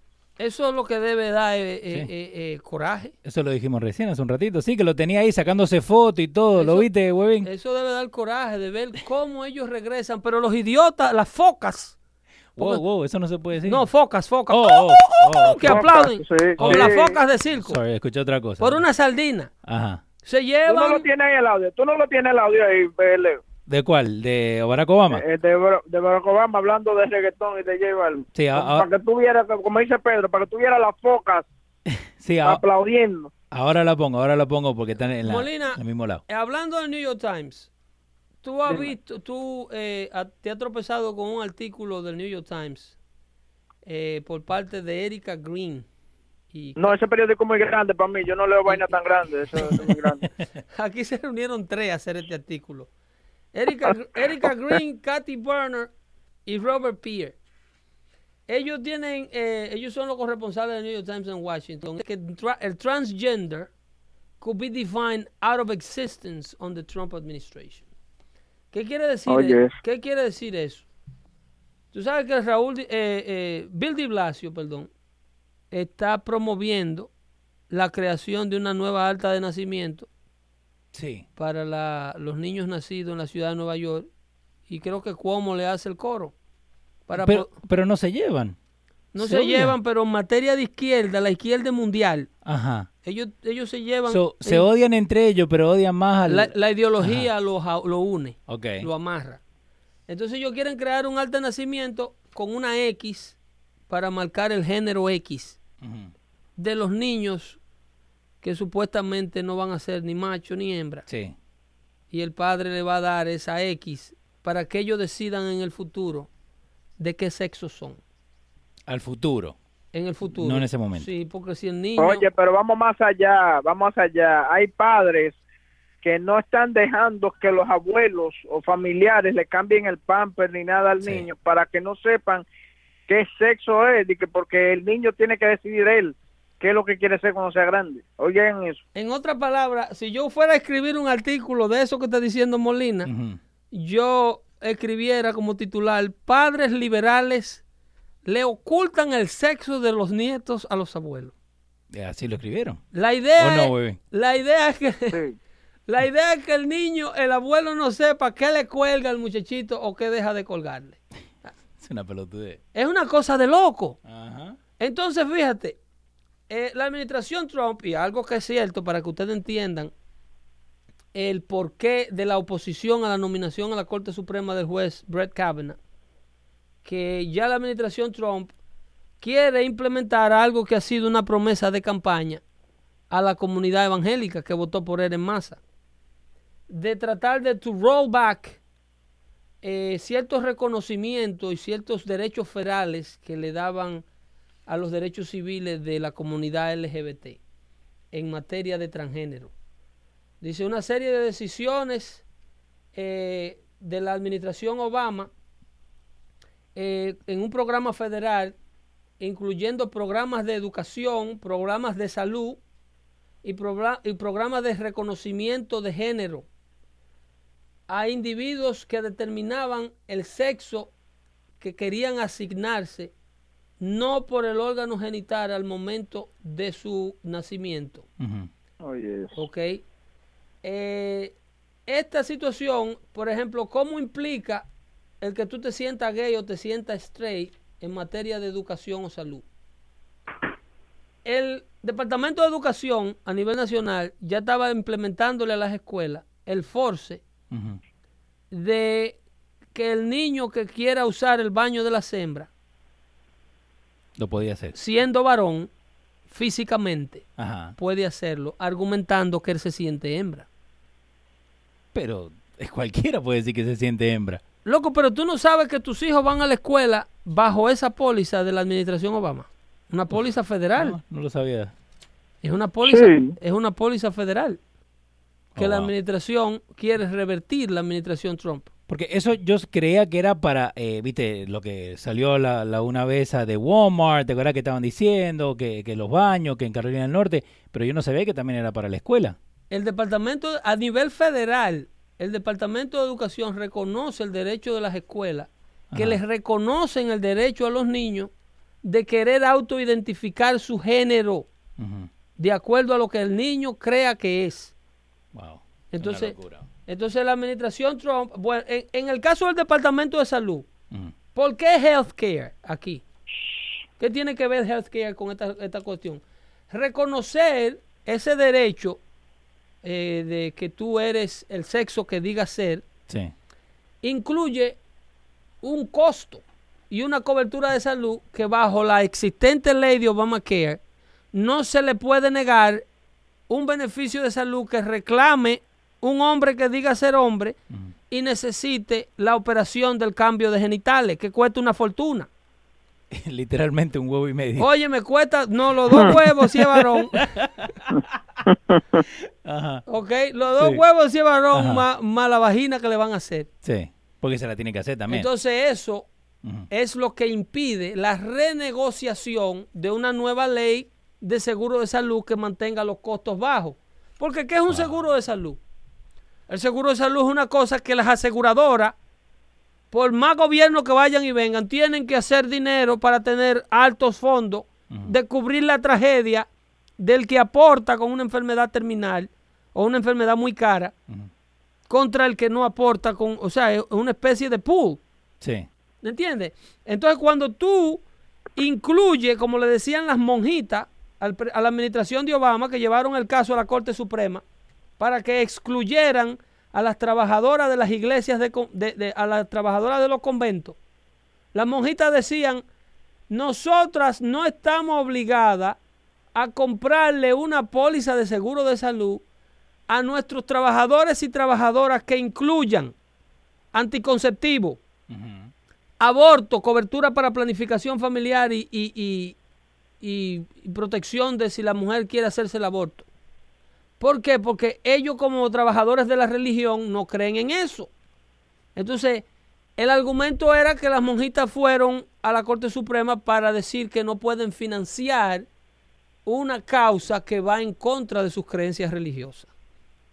Entonces, cuando a ti como ciudadano que no quiere participar en nada de esto, te ponen a pagar el Obamacare actual, a ti te forzan a pagar un seguro de salud más caro para tú pagarle planificación familiar a la que se quiera sacar un muchacho que no lo quiera tener. Oye, oye, eso, y, y eso que dice Pedro, hay una carajita que quiere sacar un chamaquito, ¿no? La- yo tengo como dos meses que quiero, necesito un canal en una, en una muela y Obama que no me lo paga digo, porque dice que yo puedo masticar bien y me está dando una fiebre yándome el diablo porque está infectada la, la, la muela y no me la quieren arreglar porque dice que yo todavía puedo masticar con el otro lado. ¿Qué cojones? Bueno, si el seguro de salud tuyo no incluyera un sinnúmero de disparates que no van a usar ni tú ni tus muchachitos, Nunca.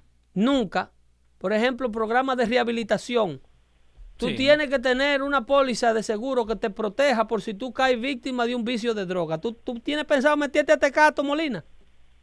Bueno, después que cerró el network, claro, entonces me, me meterme de todo, heroína, perico, no sé, no lo que parezca. ¿Tan malo te dio eso?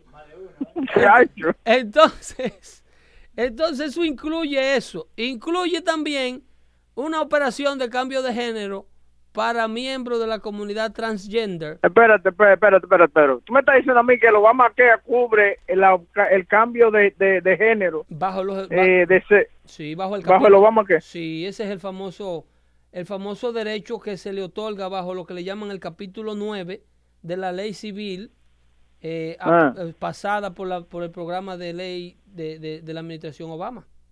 Que el presidente... Mami, me voy a cortar el pene para ver si me arregla la muela, porque oye, me cubre cortarme el pene, pero no me cubre la maldita muela. No solamente eso, sino que te cubre el tratamiento póstumo a la, a la, a la operación. Porque luego, ¿Cómo? claro, el cambio de género no solamente incluye el removerte el órgano genital con el que tú naciste, pero después hay que darte una serie de tratamientos y hormonas y una serie de cosas que promuevan, eh, que maten la hormona contraria al sexo que tú quieres tener. Por ejemplo, si tú eres hombre y quieres hacerte una vagina, luego que a ti te operan, eso tiene un proceso. Eh, te dan un tratamiento de hormona para que te crezcan los pechos, para que no te salga barba, para que eh, la voz no se te agruese tanto, para que tú, en otras palabras, produzcas menos testosterona. Y si es posible, creo, Oye. creo que te dan un tratamiento de estrógeno. No soy médico. Y eso lo cubre todo. Y eso la idea es que bajo la protección civil un seguro de salud no pueda negarle a esta comunidad estos beneficios. Entonces, esa situación, eh, probablemente, si ustedes vieron a la comunidad feminista, eh, estamos hablando de 1.4 millones de americanos que han optado por reconocerse a sí mismos 1.4 millones. Sí, sí, una población No diminuta. Una población Casi, casi nada. es una población diminuta, pero en comparación a una población de 30.20 millones de habitantes, Ajá. 300, ¿cómo es? 320 millones de habitantes, Sí. Es un grupo diminuto que está logrando imponerle su calidad, condición y estilo de vida al resto de la población. Y, y hay mucha gente acá en el chat que están mandando mensajes como loco, pero dice, me aterra el mundo que estoy criando a mi hija. El mundo en el que usted está criando a su hija debe ser un mundo más informado. Porque estas son cosas que no deben aterrarle a usted ahora, porque por esto se fue a elecciones. Ajá. Por eso fue que yo abogué y hice una parodia que se llamaba Si aquí ya gana Obama, usted va a ver, que la tiene Luis, la, la tiene Boca Chula. Sí, sí, me Y acuerdo. es de eso. propiedad de Luis Network y no la dan, ni la prestan. No, vamos a tener que ¿Que, Boca que Chula. Luis, Luis qué? Eh, la gente de Luis Network tienen la Ya eso no parodia. existe, ya eso no existe. Bueno, Boca Chula la tiene en su, en su librería, en su archive. Noel. tiene en su archive, tiene Ajá. esa parodia que yo hice en las elecciones del, 2000 del 2008. ah, la de Obama, en el la de Obama. 2007. Sí, hay que llamar a Boca Chula Que yo predecía la en eso todo lo que Obama iba a hacer Ajá. cuando fuera presidente. El, el, el de pelote que iba a hacer eh, el- eh, en materia de todo esto que proponían. La remoción de Doma, que definía el matrimonio entre un hombre y una mujer, que era una ley federal existente. Obama gana, nombra dos juezas federales a la Suprema Corte, que todos sabemos cuál es su orientación sexual, Elena Kagan y Sonia Sotomayor. Y con un voto Cuidado, Pedro, cuidado lo que vaya a decir esa mujer, que te conozco. que, que le, No, ¿Qué dale, dale, que estamos en todos lados, dale. ¿Qué dale. pasa con esa mujer? Dale. tiene muchos No, muchachitos, tiene muchos niños ella. Le Está gusta, bien, pero que tú dices que no tiene marido, esa cosa, tú no sabes le eso. gustan mucho los hombres, a ella dos, le gustan mucho. ¿Eh? Tú no, no sabes de eso, a mí, yo, a mí, yo a Sotomayor ni con el tuyo se lo meto, pero tú vienes a ver, Molina, hay un loco pero que- tú, entonces tú estás peor que yo. Ajá. ¿Eh? Oye, esa cuestión, no, porque Sonia, Sonia es bonita. Lo que- ¿De dónde? no, De la espalda. señora, la jueza de la Suprema Corte de Justicia de este país es una señora que si tú le pones su pintalabio y sus cosas Ajá. eh, y, y le pones un par de aretes, porque ella no usa ni siquiera aretes, No, no, no. tú no le pones no un par de aretes, sí, tú le pones un Es que la, la, la infección, Pedro. Tú le pones un pantalón, Ajá. un pantalón bien puesto y le suelta el pelo. Un pantsuit, como se Sí, pone. tú sabes que las mujeres ahora con ropa de correr, de gimnasio, se ven bonitas toditas. Oye, es un y con, fenómeno. Y con la No. línea que le hacen, ¿no? Es un fenómeno. ¿Tú te imaginas de que a Sotomayor de que con unos yoga pants puestos y, uno, y un Oye. sport bra puesto? Oye, eso se está vendiendo. Ah, huevín, nos van a bloquear, huevín. Date quieto, Morina, que Apple no quiere subir el contenido. Sí, no nos quiere Apple. Apple no, no quiere subir el contenido, digo, porque puede ser ofensivo. Ajá. y Twitter va por el mismo camino. Vamos a tener que salir con guaguita anunciadora a hacer el show. Sí, ¿no? Porque estos liberales no quieren que ustedes se informen. Es increíble. Entonces, eh, la administración está promoviendo eh, eh, la revocación de toda esta cuestión, incluyendo. Eh, el- el- la intención de la administración Trump de tratar de remover del, del censo el que usted pueda identificarse más allá de varón o hembra. So, quieren sacarlo. Vuelve el censo. ¿Viste lo importante que es el censo? Sí. Vuelve el censo a ser un problema. ¿Cuándo fue que hablamos del censo? En el primer show, Sí, es el primer show fue en base a lo importante de la data que se acumula y cómo Estados Unidos distribuye los derechos, los, los beneficios y cómo se planifica para correr este país a través de la data del censo. Y si quieren escuchar ese show, pueden ir en este momento en Google Play, y en SoundCloud y buscan a at o arroba dando fuerte show y pueden encontrar los dos shows que están ahí. Está marcado con E1. E1. Episodio, episodio 1. Eh, con eso le pido permiso y le, te, y le, digo que me tengo que ir a trabajar, señores. Me gustó esto. Huevín, vos sabés que acá la puerta está siempre abierta para vos, viejo. ¿eh? Se cuida ahí, Molina, y tenemos que tenemos que juntarnos.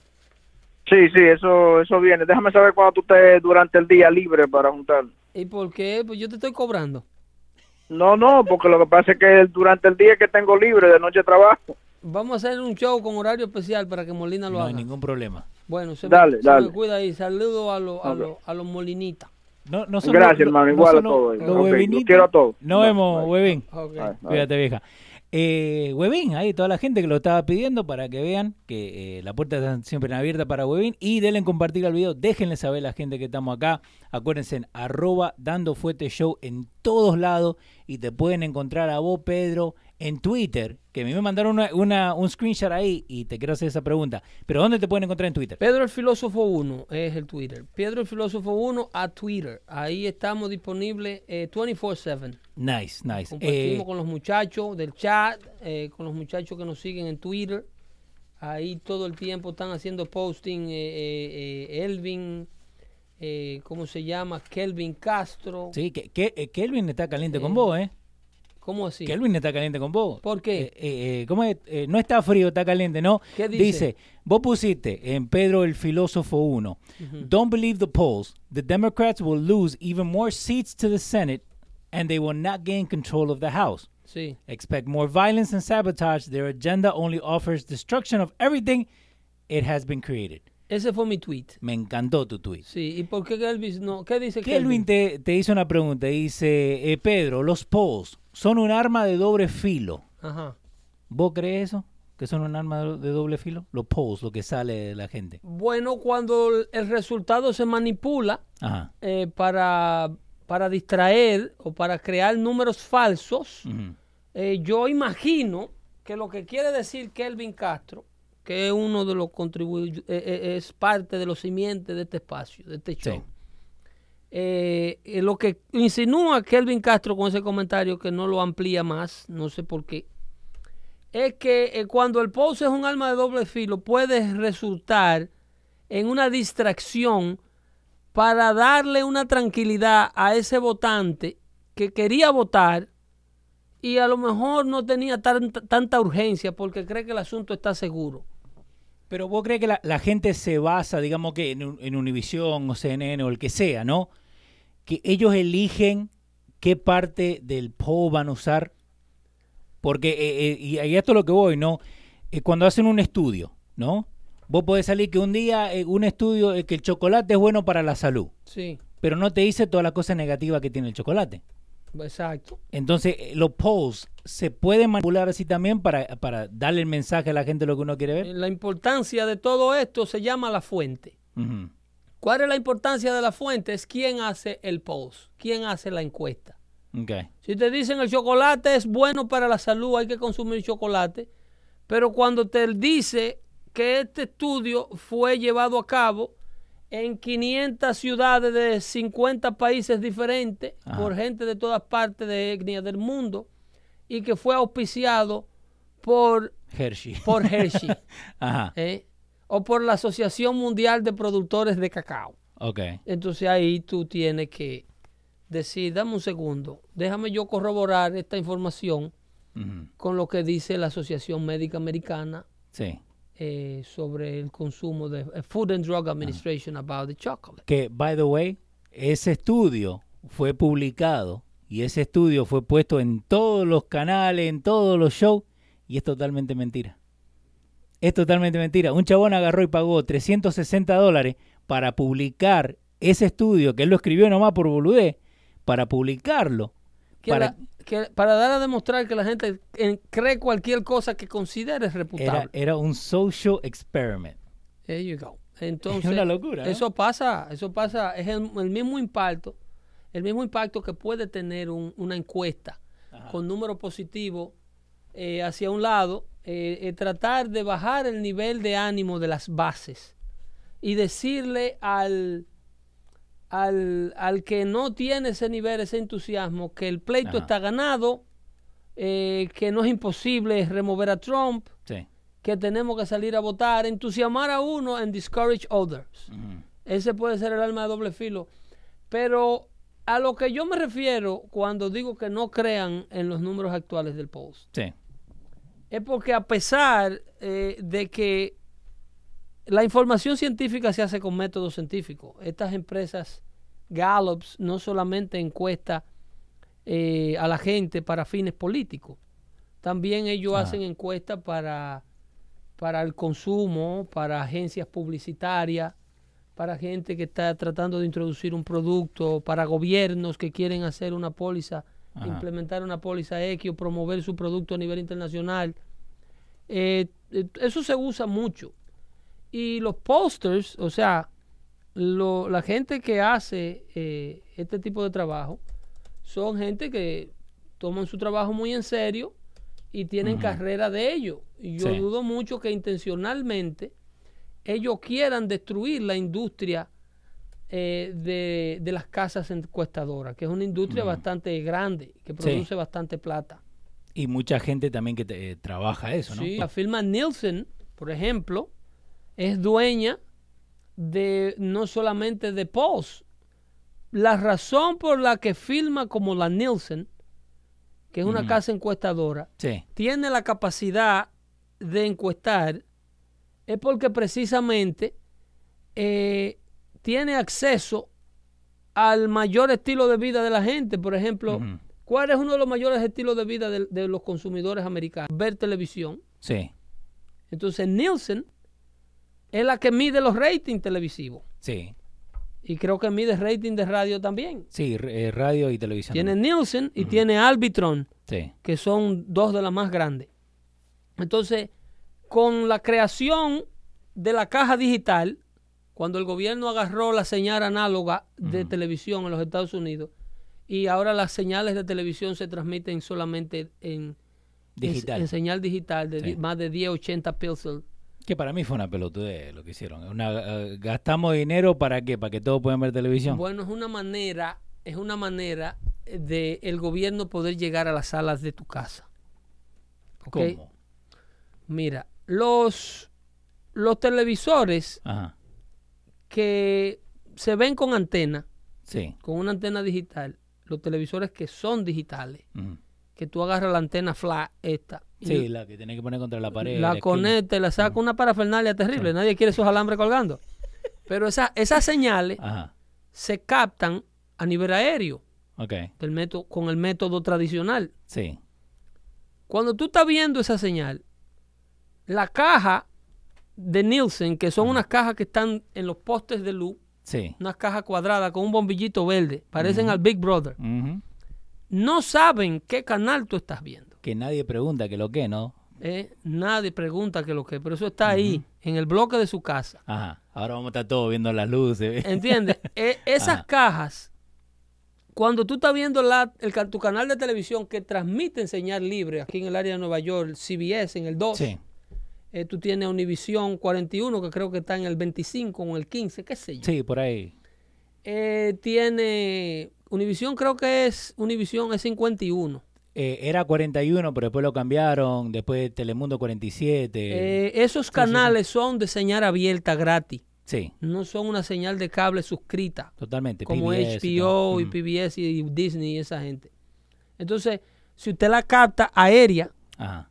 Es muy difícil de usted de encuestar. Usted tenían que encuestarlo tradicionalmente, llamándolo por teléfono o, O mandándole un cupón o mandando un muchachito de high school a la casa hacerle un sinnúmero de preguntas el domingo por la mañana cuando usted está Tenía durmiendo. más barrito que papeles. Ya lo sabe. Entonces, así averiguaban la data Ajá. cuando carta la señal aérea, pero con la suscripción al cable, Sí. todo paquete de cable viene con una caja electrónica. Y con esos canales incluidos también. En esa caja electrónica, desde que tú pones el 4, hay un tipo sentado en una computadora que sabe que Leo Vilchil sintonizó el 4. Ujú. ¿Y cuánto ¿Y tiempo qué estuvo? tiempo duró? Sí, señor. ¿Y qué comercial estaba viendo cuando cambió la televisión?